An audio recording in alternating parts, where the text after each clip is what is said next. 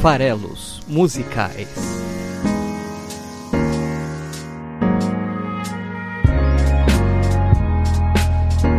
Fala aí, você que gosta de música, estamos aqui para mais um Farelos Musicais.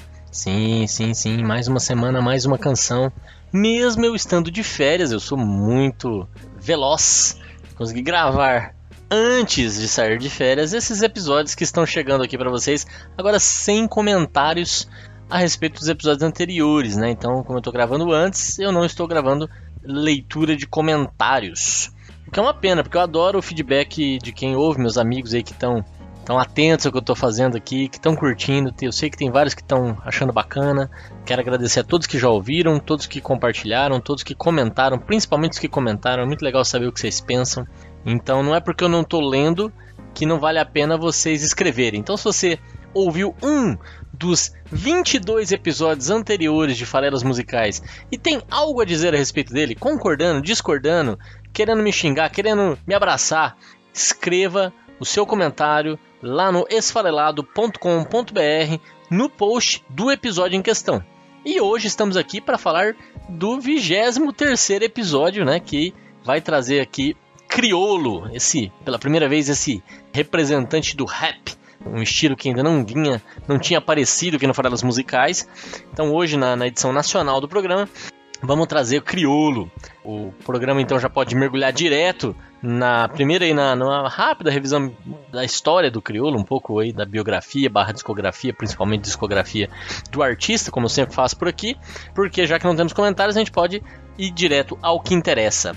Então o Criolo, quem é Criolo, né? Ele, ele na verdade é um paulistano chamado Kleber Cavalcante Gomes, nascido lá no Grajaú, né, um bairro aqui da periferia da Grande São Paulo, que adotou, eh, ele começou a participar por volta de 89 ali da cena do rap paulistano, do rap aqui da cidade e participando ali de batalhas de rap, né? Quem, quem já assistiu 8 Mile, né? Aquele filme do Eminem, sabe do que eu tô falando.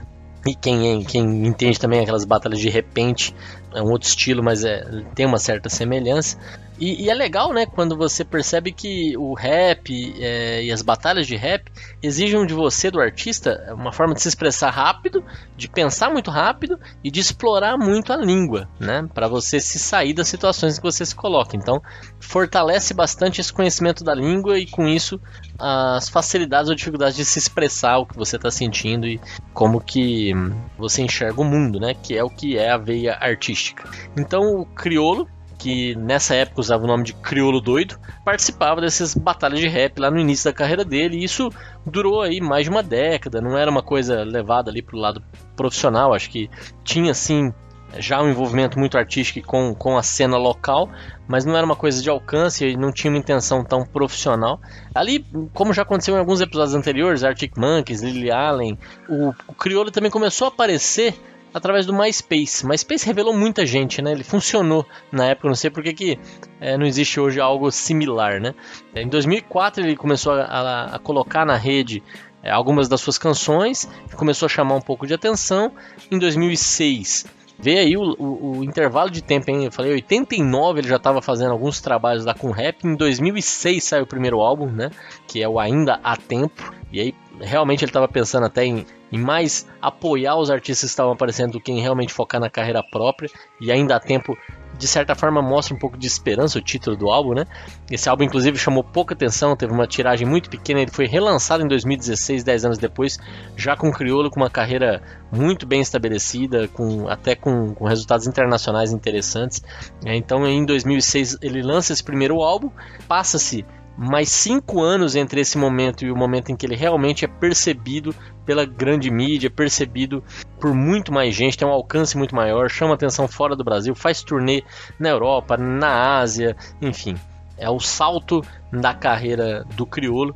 É o momento também em que ele abandona o nome Criolo doido, né? Esse sobrenome doido sai, fica só o Criolo e é o nome que ele usa hoje em dia ainda para se apresentar, Criolo e o, o, álbum de 2011 que, que trouxe, mudou a, a história da, da, da carreira dele, chama-se Nó na Orelha.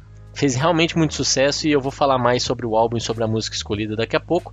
Mas antes eu vou completar aqui a discografia do artista, dizendo que em 2014 ele lançou o álbum chamado Convoque Seu Buda, e em 2017 lançou Espiral de Ilusão, que é um álbum de samba, né? Para quem ouvir aí, dá uma olhada, por exemplo, na primeira canção do álbum que se chama Lá Vem Você. Nossa, é, é, é, um samba clássico. E já a música de hoje, que é do álbum Nó na Orelha, também é um samba. Então, quer dizer, o samba e a MPB fazem muito parte aí da, da história do crioulo. E é um artista inquieto, é um artista que se reinventa, é um artista que busca essa variedade de sonoridades. Não é um rapper clássico, né? Que é só ali a, as batidas eletrônicas ou as batidas de mixagem, né, de, de vinil, enfim. Ele, ele busca uma sonoridade diferente, uma, busca misturar o rap com outros gêneros desde o começo, e isso é, eu acho que é o que o diferencia. É, em 2019, agora, nesse ano, ele está em vias de lançar um novo trabalho, é um álbum, pelo que eu entendi, tá, vai se chamar Boca de Lobo, por que, que eu acho que vai se chamar Boca de Lobo? Porque é o nome com o qual ele está batizando a turnê. Então, até aproveitando também para falar um pouco de agenda, agora ainda em fevereiro, ele é, esteve no Rio de Janeiro no Circulador, nos Arcos da Lapa, né, para se apresentar, 22 e 23 de fevereiro agora do mês passado, e dia 15 de março ele vai estar aqui em São Paulo. Então, acho que, que vale aí o, o convite, está um pouquinho em cima da hora, né? É, então o programa aqui é 14 de março. Se você está ouvindo hoje, o show é amanhã aqui no Espaço das Américas, mas acredito que ainda deve dar para comprar, deve dar para conferir. Vale muito a pena ver Criolo ao vivo. Eu já vi o Criolo em algumas situações diferentes, em mais de uma ocasião, já tive o prazer de ver um show do Criolo. É, já fui até o camarim, né? Eu sou desses foi, foi bem interessante. Eu, eu, quando eu vou ao camarim, eu geralmente fico só observando, não, não vou pegar autógrafo nem nada. Eu gosto mais de ver como é que o artista se comporta, como é que ele trata os fãs. E nesse dia em específico eu nem fiquei tão bem impressionado. Era um show lá em Bonito, no Mato Grosso do Sul, é, num evento que tinha lá. Ele ainda nem tinha isso, é, é já. Isso foi 2013, 2013 ou 2012. 2013. E teve um cara que, que apareceu lá no camarim enquanto eu tava lá, falando inglês, né? E falando que tinha vindo de longe para ver o crioulo, gosta muito do trabalho do crioulo e etc. E o crioulo não entendendo inglês e falando: Eu não tenho que saber sua língua, você que tem que saber a minha, você que veio até aqui. Eu achei um pouco arrogante a, a forma com que ele abordou o fã, o fã estrangeiro, mas enfim, foi ali o que eu, que eu presenciei. E por outro lado, eu também presenciei o carinho com que ele tratava as crianças, e já era mais de meia-noite nesse momento lá, mas foram várias crianças ao camarim, para conhecer e ele tratou com muita atenção, com muito carinho as crianças. Então é interessante ver esses contrapontos. Né? Por um lado, eu achei ele arrogante pela forma como tratou o marmanjo que veio ver ele e falava só inglês. Por outro lado, muito carinho, muita atenção com as crianças que estavam lá no camarim. É, eu fiz uma pergunta para ele na época. É, se ele tinha conseguido aproveitar Bonito, né, que é uma cidade incrível. E ele falou que sim, que ele tinha ido boiar lá no, no, no, rio e ver os peixes e que tinha sido excelente a experiência e tal.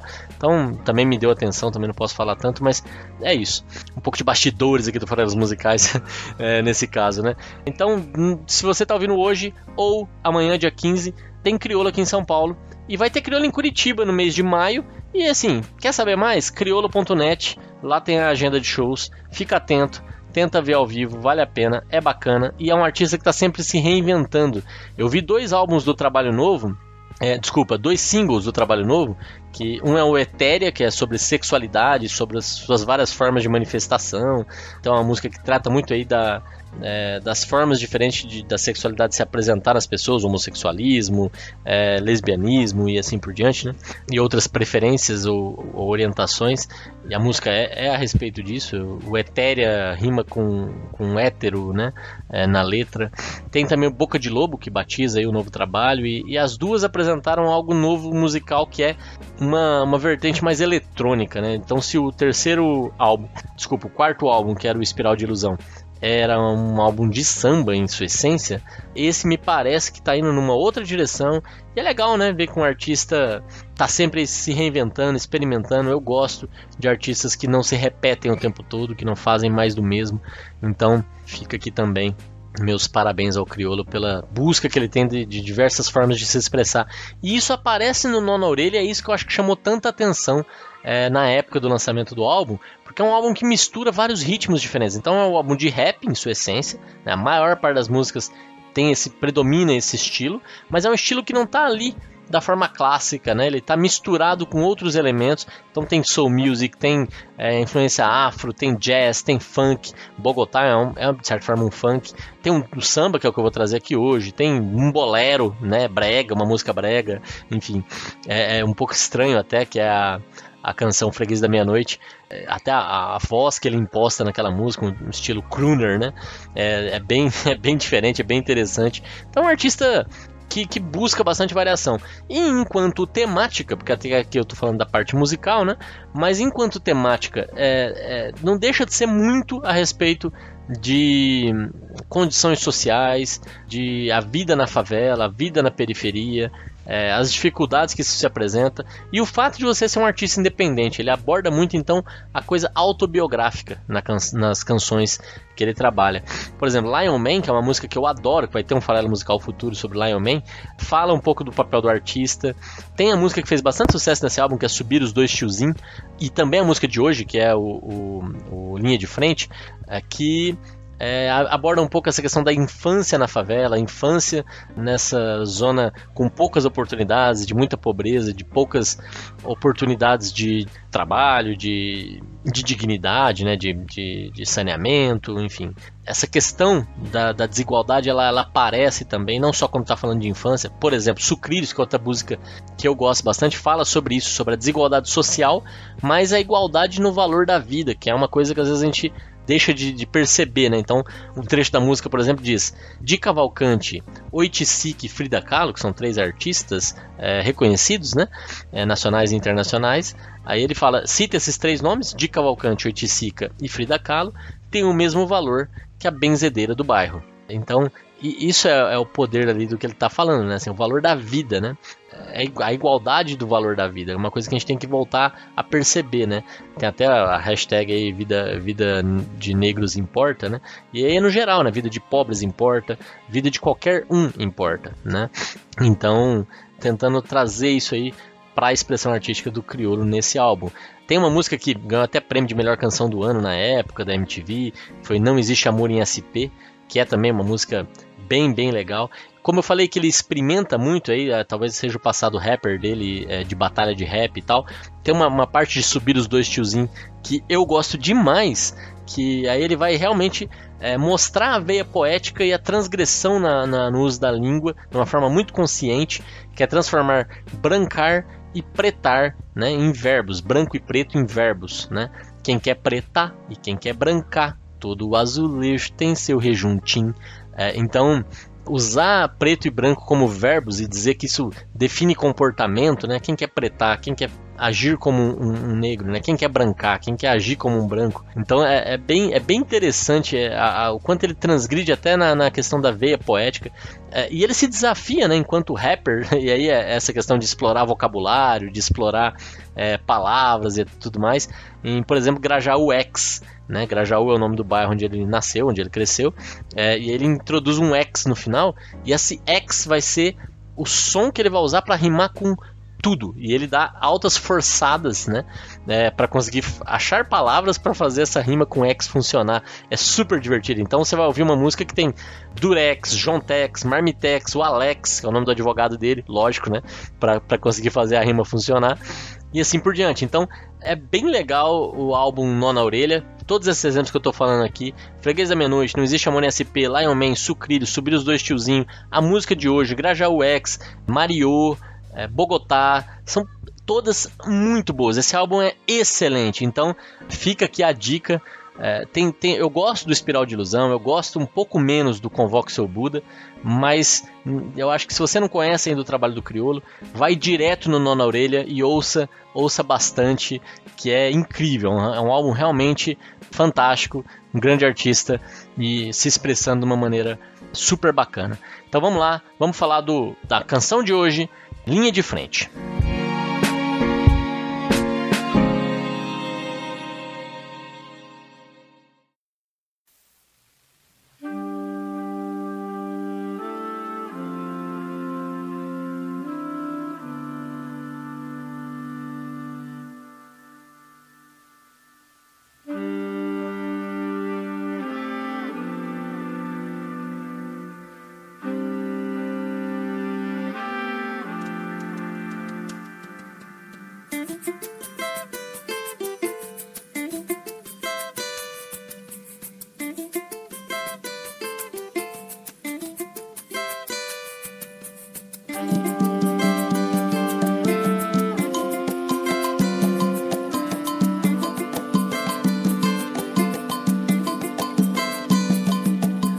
Ok, então vamos lá. Antes de falar de linha de frente propriamente dito, é importante falar sobre os personagens da canção, né?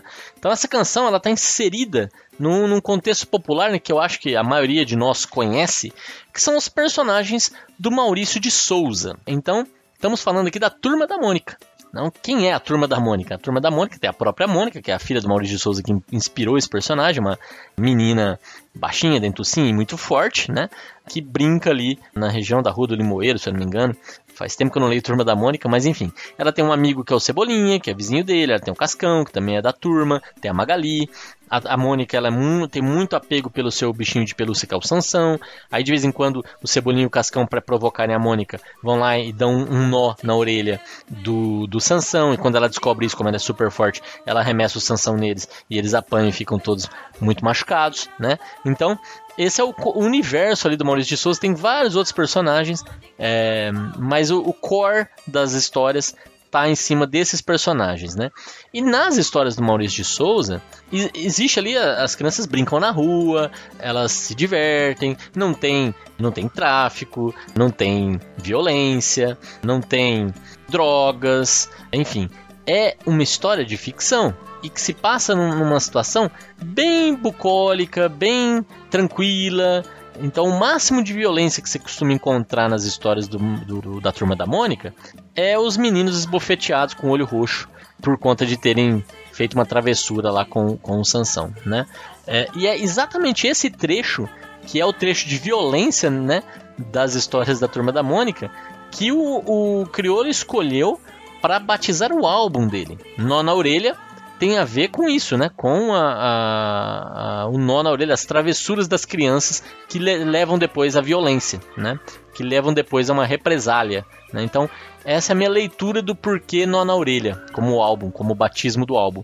Não é o nome dessa canção, mas essa canção especificamente fala sobre a turma da Mônica. Então, por isso que eu tiro que Nó na Orelha tem a ver com a Turma da Mônica, e aí o que me remete a essa ideia de que esse é o momento de máxima violência e, de, e, e o que, que isso significa dentro do contexto ali da Turma da Mônica, que é de onde ele tirou que é de onde ele tirou a inspiração para escrever essa canção.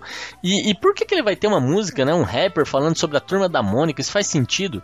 É muito poderoso né, o que ele consegue fazer aqui na música. Além da música ser um samba, que é um, é um ritmo feliz, alegre, né? Apesar de em geral tratar as letras tratarem de coisas não tão felizes, eu acho que é isso que é legal do samba. Ele traz essa, essa dicotomia, né? É, mas Aqui a música também é, é, bem, é bem tranquila, bem gostosa, bem pra cima de certa forma. E traz aí os personagens, então ela também, num primeiro momento, traz uma leveza, né? Porque te remete a essa coisa da infância e tudo mais. Mas no fundo, o que, que ele está falando? O que, que ele está falando nessa canção? Né, ele está falando justamente das turmas da Mônica do mundo real. Né, das turmas da Mônica que não estão só lá na ficção, onde é tudo, tudo ótimo, tudo tranquilo, não há violência, não há drogas, não há graves problemas, não há nem desigualdade, né? não se fala disso lá. Na vida real, existem também crianças que estão aí vivendo, mas com outras realidades, né? Existem crianças que têm uma realidade talvez mais próxima daquela da, da, turma da Mônica, mas existem várias e várias turmas da Mônica que estão ali vivendo nas favelas, nessas periferias, com poucas condições de se desenvolver, é, com, com acompanhamento e, e dos pais muitas vezes ausente, com carências de formação, com carências de nutrição. Então, quando você para para pensar nas turmas da Mônica que tem por aí, é sobre essas turmas da Mônica menos assistidas que o nó na orelha é o principal problema, né? É, é o que chama a atenção do artista. É, é para esses que ele quer que você dê uma olhada. Então ele faz essa canção é, com esse foco, né? Então o começo da música e, e, são poucos são poucas estrofes são quatro estrofes principalmente aqui na música né? É, é para te situar justamente te apresentar uma outra turma da Mônica. A turma da Mônica do nó na orelha né? Então ele começa a música dizendo. O nó da tua orelha ainda dói e Cebolinha mandou avisar. Quando a fleguesa chegar muitos pãezinhos a de degustar. O nó da tua orelha ainda dói em mim. E Cebolinha mandou avisar que quando a fleguesa chegar, muitos pãezinhos há de degustar. Beleza, primeiro estrofe só para apresentar um dos personagens da Turma da Mônica, que é o Cebolinha, fala do nó na, na orelha, né, que ainda dói ali, né, então é, essa questão da, da é, o nó na orelha como um elemento de, de, de, represália, de violência, né? Tanto é que dói né, nele. É, o Cebolinha eu esqueci de falar, ele tem uma outra característica marcante, que é ele trocar o R pelo L. Ele traz isso aqui, né? É comum em crianças fazer esse tipo de troca e tal. Então ele, ele realmente representa aqui um Cebolinha da vida real, né? E o Cebolinha da vida real aqui, nesse caso específico, está falando que a fleguesa vai chegar e vai comer, degustar, né, experimentar é, não é comer, muitos pãezinhos, né? E aqui ele vai apresentar agora na segunda estrofe outro personagem, que é a Magali. Então vamos lá, na segunda estrofe o que, que ele diz? Magali faz a cadência da situação. É que essa padaria nunca vendeu pão. E tudo que é de ruim sempre cai pra cá. Tem pouca gente na fronteira, então é só chegar. Magali faz a cadência da situação. É que essa padaria nunca vendeu pão. E tudo que é de ruim sempre cai para cá. Tem pouca gente na fronteira, então é só chegar. E aqui então ele está apresentando um segundo personagem, né, uma menina, nesse caso que é a Magali. O que, que eu esqueci de falar também sobre a Magali lá do Maurício de Souza. A Magali lá do Maurício de Souza ela é a comilona, né? Ela é a personagem que está sempre comendo e tudo mais. É, então ela está associada à comilança, comida.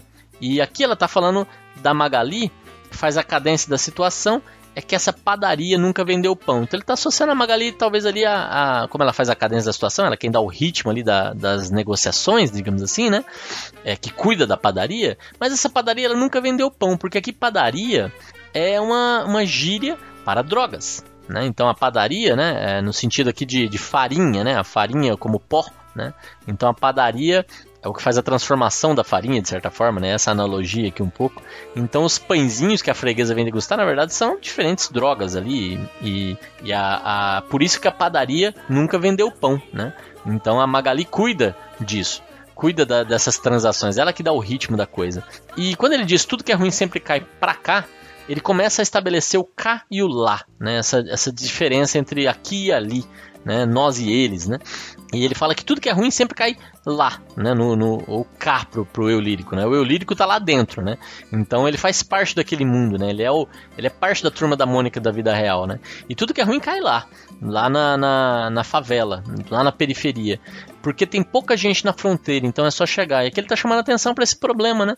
As nossas fronteiras são muito extensas, pouco vigiadas, então entra muita droga, entra muita arma ilícita, que acaba abastecendo o crime, que se concentra nessas regiões. Então tudo que é ruim cai lá. É, ou cá pro eu lírico da música, né? E a música segue dizendo, eu acho belíssima essa, essa, essa estrofe seguinte. O dinheiro vem pra confundir o amor. Um santo pesado que tá sem andor. Na turma da Mônica do asfalto Cascão é rei do morro, a chapa esquenta fácil. O dinheiro vem para confundir o amor, o santo pesado que tá sem andor. Na turma da Mônica do asfalto, Cascão é rei do morro e a chapa esquenta fácil. Então, é, eu acho belíssimo. É, é, acho que assim é, é muita inspiração para você conseguir chegar a, a ter toda essa visão, né? Eu, eu acredito que aqui a leitura que eu estou fazendo é, não dá para garantir que é a visão do crioulo, nunca, nunca vi ele afirmar nada disso, mas me parece que sim, né? Ele está falando aqui da turma da Mônica do asfalto, que diferente lá da rua do Limoeiro, onde, é, onde não tem asfalto, onde é tudo é, árvores e, e, e, chão batido, né? É, aqui é a turma da Mônica do asfalto, a turma da Mônica que eu chamei aqui de, de da vida real, né? E essa, para essa turma da Mônica do asfalto, o Cascão é o rei do morro, ou seja, mais um personagem ali, né? O Cascão que nas histórias do Maurício de Souza é aquele personagem só que não gosta de tomar banho. Aqui ele é o rei do morro, a chapa esquenta fácil, quer dizer, a chapa esquenta fácil tem a ver com a escalada de violência muito rápida, né? Muito rápido para você partir para agressões, para violência, para enfrentamentos, né? E ele é o rei do morro, então é ele que controla ali a, a boca, né? De certa forma. É, então ah, já foram apresentados aqui três personagens, né? O uh, Magali, o Cebolinha e o Cascão. Eles formam a turma da Mônica do Asfalto, né? Essa turma da Mônica da vida real, em que a realidade é toda diferente, né? O Cebolinha tá ali meio que de avião, avisando que o freguês vai chegar e vai consumir. A Magali tá ali tomando conta, o Cascão é o rei do morro. Então, é outra realidade, né? É, Trata-se de, de outro mundo, bem diferente daquele da ficção. E, e isso acontece porque o dinheiro vem para confundir o amor. É, eu adoro essa, essa, esse verso, porque ele, ele traz de uma forma muito bonita a questão do consumismo que está embrenhado aí na sociedade, é, é parte aí do modelo, é, do modelo de capitalismo, né? não, não querendo aqui criticar, é, acho que o capitalismo é, é uma forma interessante de você se organizar em termos de sociedade, né? De, de... Só que ele, ele exige que a desigualdade seja combatida, né? Ele por si só ele aumenta a desigualdade, então a gente tem que ter mecanismos para fazer com que é, os, os, desfavorecidos consigam também seguir adiante, né? E, e, e, esse consumismo com desigualdade gera violência. Não necessariamente, eu acho que não é uma coisa tão direta, né? Que eu estou falando de opiniões pessoais, obviamente, né? Não sou especialista no assunto, mas eu acredito que atrapalha muito, porque ele começa a criar esse desejo de ter e, e, e, na sociedade, muitas vezes, ainda mais quando você tem baixo grau de instrução, você começa a dar valor nas coisas erradas. Existe uma inversão aí de valores, em que ter é a coisa mais importante que passa a existir, porque é a tal da ostentação, né? Ao ter, eu sou melhor do que você, né? E, e isso é agravado por todas as camadas da sociedade, né? As pessoas que têm mais é, se sentem mais. Né? É, não estou dizendo aqui que, que isso acontece só na camada menos favorecida, né? que às vezes deseja ter para ser mais. Não, quem tem mais se acha mais. Né? É, isso é evidente, né? isso tem várias manifestações que dá para a gente afirmar que isso acontece. E isso é representado na canção pelo dinheiro. Né? Então esse desejo de ter, que corrompe tanto aí os valores, né? que poderiam ser mais importantes na vida do que ter, por exemplo, sua família, é, seus amigos, é, é, o amor, né? É, vem para confundir o amor, justamente esse é o amor que você tem por eles, né? E, e, de forma recíproca que eles têm por você, o caráter, a dignidade, tudo isso é mais importante do que ter objetos, né? Mas o dinheiro vem para confundir isso. E aí um outro contraponto que aparece também é o da religião, que muitas vezes também pode ser usado para te mostrar as coisas que têm mais valor na vida, né? Que não é só o ter. Mas é, de alguma forma, para, para que o artista é, na expressão dele, ele também trata desse assunto dizendo que não está funcionando mais. Né? Na visão dele, ele diz que a religião não está mais servindo como essa válvula que tira essas pessoas desse, desse caminho, entre aspas, fácil do crime, que vai permitir a ele ter e com isso ser mais. Né? E como que ele diz isso? Dizendo que o santo pesado, né? Então a religião é que traz muitas obrigações, né? nesse sentido que eu entendo pesado, está sem direcionamento. Ele não oferece um caminho alternativo, ele está sem andor. Andor é o nome que se dá àquela é, aquele aparo de madeira, geralmente que é usado nas procissões aí para carregar os santos, né? Então, se esse santo está pesado e está sem andor, então ele é algo que cobra demais, mas sem oferecer um rumo, né? Sem oferecer um caminho, é, sendo difícil de ser carregado. Ele, ele se torna um fardo. Então ele não encontra eco para transformar as vidas das pessoas. Tudo isso dá para ser inferido desses versos belíssimos da canção Linha de Frente. O dinheiro vem para confundir o amor, o santo pesado que está sem andor. Na turma da Mônica do Asfalto, o Cascão é rei do morro e a chapa esquenta fácil. Mas para concluir a canção, ele aborda a tal da linha de frente que batiza a música, né? Então ele diz nos últimos versos: quem tá na linha de frente não pode amarelar o sorriso inocente das crianças de lá. Quem tá na linha de frente não pode amarelar o sorriso inocente das crianças de lá. O nó da tua orelha ainda dói em mim. Quem tá na linha de frente não pode amarelar o sorriso inocente das crianças de lá. É, e aí a canção se encerra. E de que, que ele está falando aqui, né? Então, quem está na linha de frente não pode amarelar. Primeiro que esse não pode amarelar tem uma dupla interpretação possível. ele pode estar se referindo à própria linha de frente, né? Que essa linha de frente não pode amarelar, ou ele pode estar se referindo a o sorriso inocente das crianças de lá, ou seja, a linha de frente não pode amarelar o sorriso das crianças.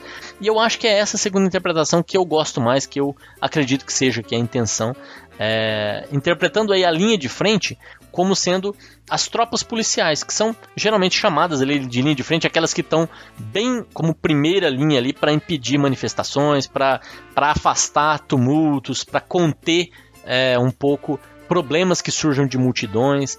Então aqui eu acho que ele está fazendo de novo uma alusão a isso, né, que é uma realidade aí nas favelas, né, a presença policial no sentido de conter as manifestações, mas não de resolver, né? É mais de não deixar sair de lá, né?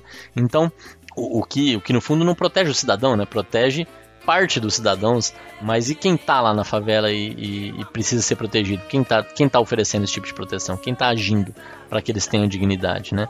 Então, é, o curioso é que ao chamar a atenção disso, ele diz: na linha de frente você não pode amarelar o sorriso das crianças de lá. E aí é importante esse de lá, porque lá em cima ele falou do cai pra cá.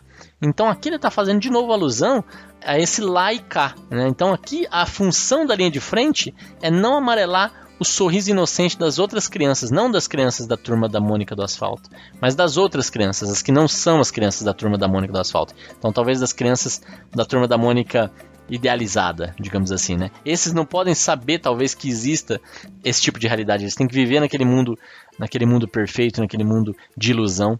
É, o que eu acho tenebroso, né? Aí pensando no mundo real, né? É importante, na verdade, que todo mundo conheça a realidade, todo mundo entenda os problemas, até para conseguir se opor a isso, entender que são seres humanos que precisam ter outras condições, que precisam ser. A, vida deles precisa ser pensada de uma forma diferente, oferecer outras oportunidades. É, então, negligenciar isso e trazer uma linha de frente para isolar isso, para fingir que isso não existe, para fingir que aquilo não é um problema, só agrava a situação. Só faz com que eles sejam subestimados, esses problemas. Então, aumenta o abismo e agrava o problema. Seria melhor que as crianças que não são da turma da Mônica do Asfalto, as crianças de lá, sorrissem amarelo ao perceber a realidade de tantas outras crianças que temos nesse país. É, então, Criolo estreando no Farelas Musicais. Ouçam Nó na Orelha, é um álbum fantástico. É, e no futuro aí, não sei em que momento vou começar a repetir artistas, mas ele volta a aparecer por aqui. Um grande abraço e até a próxima. Confundiu o amor, santo pesado que tá sem amor. Na turma da Mônica do asfalto Cascão é rei do morro, é chapa, esquenta fácil.